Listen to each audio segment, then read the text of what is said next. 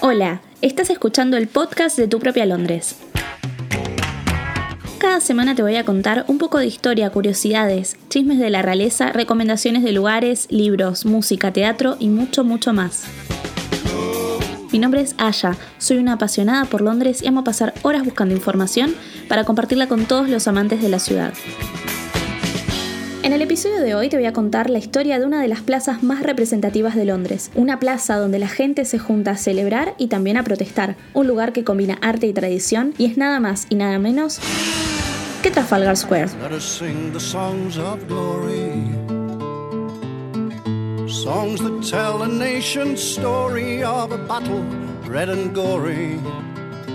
At Trafalgar, at Trafalgar. And how the blood and tears did run when battle was begun, and every mother's son went down upon their knees.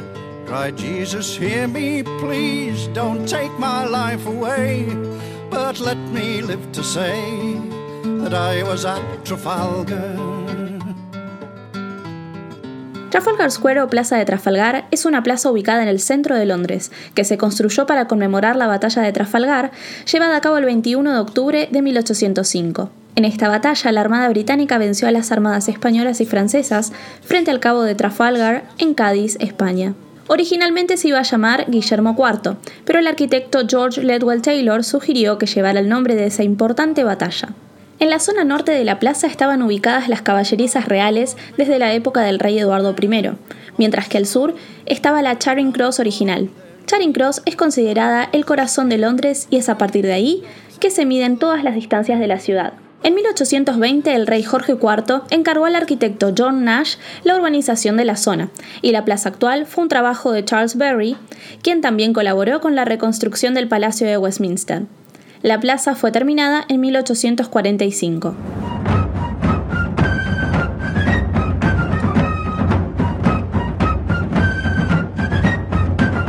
La plaza está compuesta por una gran área central enmarcada por tres calles y la National Gallery. La pieza arquitectónica más llamativa es la columna de Nelson de 52 metros de alto, situada en el centro de la plaza y rodeada por fuentes diseñadas por Edwin Lutyens en 1939.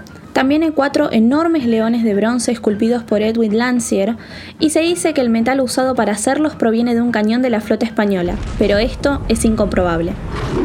Para hacer los leones, Edwin usó un león muerto que pidió prestado al Zoológico de Londres y tuvo al león en su estudio para hacer los dibujos por los 10 años que tardó en hacer cada uno de los leones. Como pasó tanto tiempo, el león empezó a descomponerse, por eso la cara y el cuerpo están bien, pero sus patas están medio maltrechas porque ya no estaban en las mismas condiciones. En este episodio no voy a ahondar mucho en la historia del almirante Nelson, cuyo nombre identifica la famosa columna, pero no quiero dejar de nombrarlo porque es una de las figuras más importantes de Inglaterra y es un personaje muy querido. Tanto es así que en el Museo Marítimo de Greenwich hay toda una sección dedicada a su vida, vida que perdió en la batalla de Trafalgar. Un dato curioso es que en la ciudad de La Plata, en la Plaza Italia, hay una réplica de la columna de Nelson, pero que tiene en la punta un águila de bronce que sostiene las banderas argentina e italiana. Pero volviendo a Trafalgar Square. En el lado norte de la plaza está la National Gallery y al este está la iglesia St. Martin in the Fields. Esta iglesia, burdamente traducida como San Martín en el campo, estaba literalmente ubicada en un campo cuando se construyó. Ahora de campo le queda el nombre, porque está justo en el centro de la ciudad.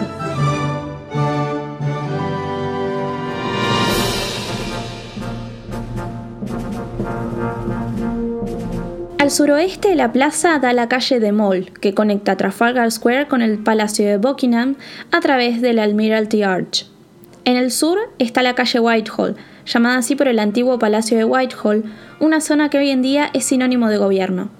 Lo único que queda de este palacio es la Banqueting House, un edificio exclusivo para fiestas que tiene el techo pintado por el artista Rubens y que se puede visitar, pero mucha gente no lo aprovecha y solo se queda sacándole fotos a los soldados a caballo que están justo enfrente.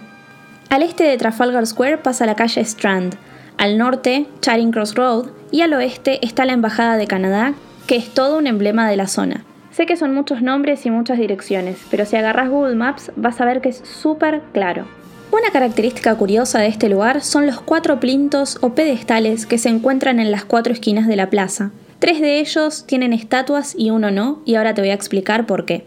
Los dos pedestales que están en la zona norte tienen estatuas ecuestres y son más anchos que los del lado sur.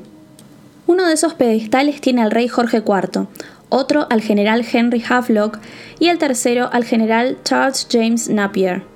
Hay otras dos estatuas frente a la National Gallery, una es del rey Jacobo II y la otra es de George Washington, que fue un regalo del estado de Virginia y se puso sobre suelo importado de Estados Unidos porque él declaró que nunca más pondría un pie en suelo británico. Pero lo curioso está en el cuarto plinto o pedestal, que está ubicado en la esquina noroeste de la ciudad y que fue colocado para poner la estatua del rey Guillermo IV, pero como no se recaudaron los fondos suficientes para hacerla, el pedestal quedó vacío. Como nunca se pusieron de acuerdo sobre qué personalidad poner en ese pedestal, en 1999 la Royal Society of Arts presentó el proyecto llamado Fourth Plinth para exponer de forma temporal las obras de distintos artistas contemporáneos. La gente puede elegir qué obra se pone en una votación en la que cada artista que se postula muestra una maqueta de la obra. Este pedestal vacío se usó muchas veces como espacio publicitario. Así es como en una oportunidad tuvo la estatua de cera de David Beckham pero la realidad es que se sigue usando como exhibición de obras de arte contemporáneo, que son renovadas generalmente cada dos años. A mí me tocó ver el gallo azul llamado Hancock en 2014, y las siguientes veces realmente no le presté mucha atención. Ahora hay una obra llamada The End, que es una enorme escultura física y digital del artista Heather Phillipson, que tiene con un remolino gigante de crema batida, una cereza, una mosca y un dron que transmite en vivo desde Trafalgar Square. La plaza fue remodelada en su parte norte en el año 2003. Este trabajo implicó el cierre de la calle Eastbound, dejando un paso peatonal y la construcción de un conjunto de escaleras que desembocan en la gran terraza de la National Gallery. Si bien en su momento hubo protestas por el corte de esta calle y el desvío del tráfico, hoy en día no hay mucha congestión de autos y esto se debe también, en parte, a que existe un impuesto de circulación. Como toda plaza, Trafalgar Square no estuvo libre de palomas. Aunque hoy no las veas, las palomas han sido protagonistas de la plaza y darles de comer era una actividad popular para locales y turistas. Pero las palomas son polémicas, porque su excremento afectaba la piedra de los edificios y llegaron a haber tantas que se convirtieron en un problema de salud pública. Así fue como en el año 2000 se prohibió la venta de alpiste para alimentar a las palomas y en el 2003 el alcalde Ken Livingstone promulgó una ley para prohibir alimentarlas, así que hoy en día el número de palomas es bastante bajo, algo que yo personalmente agradezco.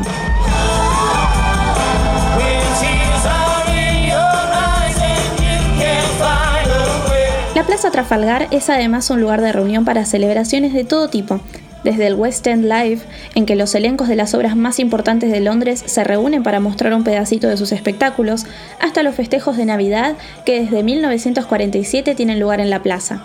Para Navidad, la ciudad de Oslo dona un abeto, un pino gigante, como muestra de gratitud del pueblo noruego al apoyo británico durante la Segunda Guerra Mundial.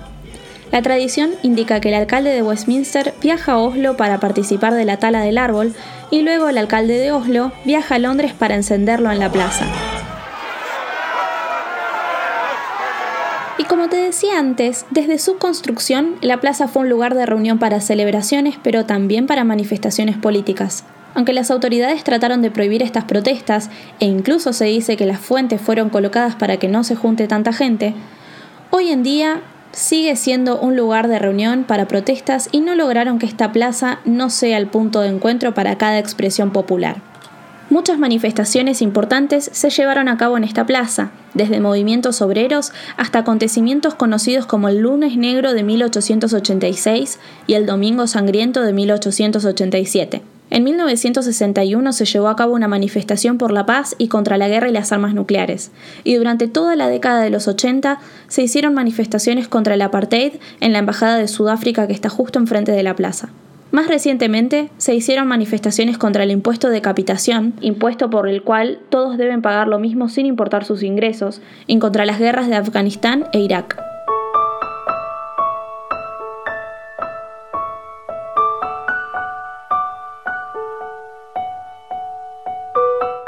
Y así como la plaza se usa para celebraciones y manifestaciones, El 7 de julio del año 2005 se usó como lugar de vigilia luego de los atentados terroristas que dejaron conmovido al Reino Unido.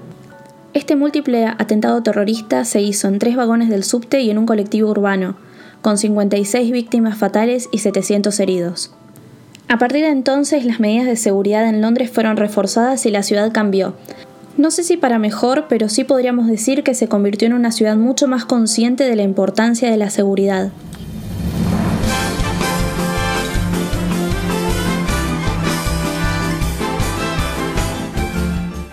Entre las curiosidades de la plaza te quiero contar que fue usada también para fines de entretenimiento. Fue escenario de algunos de los sketches del grupo Monty Python, se usó como locación para la película B de Vendetta, en la que una multitud de londinenses llevaban puesta la máscara de B para enfrentar al ejército inglés.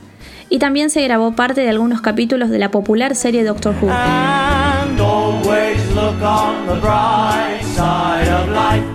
También fue el lugar donde se llevó a cabo el récord Guinness de los creadores del musical Spamalot, quienes lograron juntar a 5.557 personas tocando dos cocos el 23 de abril de 2007 como parte de la Coconut Orchestra.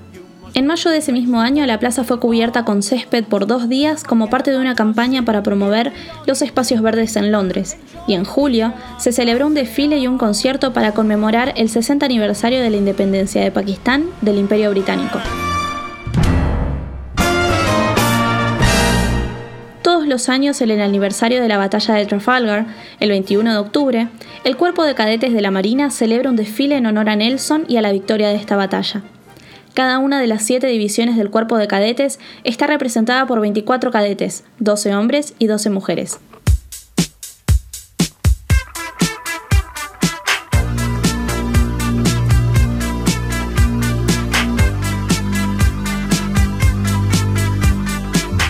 Cerrar todo esto que te conté, te quiero dejar uno de los datos más curiosos que muchos de los guías dicen mal. Supuestamente en la plaza está la que una vez fuera la estación de policía más pequeña del mundo. Pero no se trata exactamente de una estación de policías, sino más bien de una cabina, la idea de tener este lugar para monitorear la plaza surgió en 1919 y se concretó no sin algunas discusiones entre la Metropolitan Police de Londres, el London Underground y la Oficina de Trabajo, que es un departamento gubernamental que se encarga del planeamiento de la ciudad.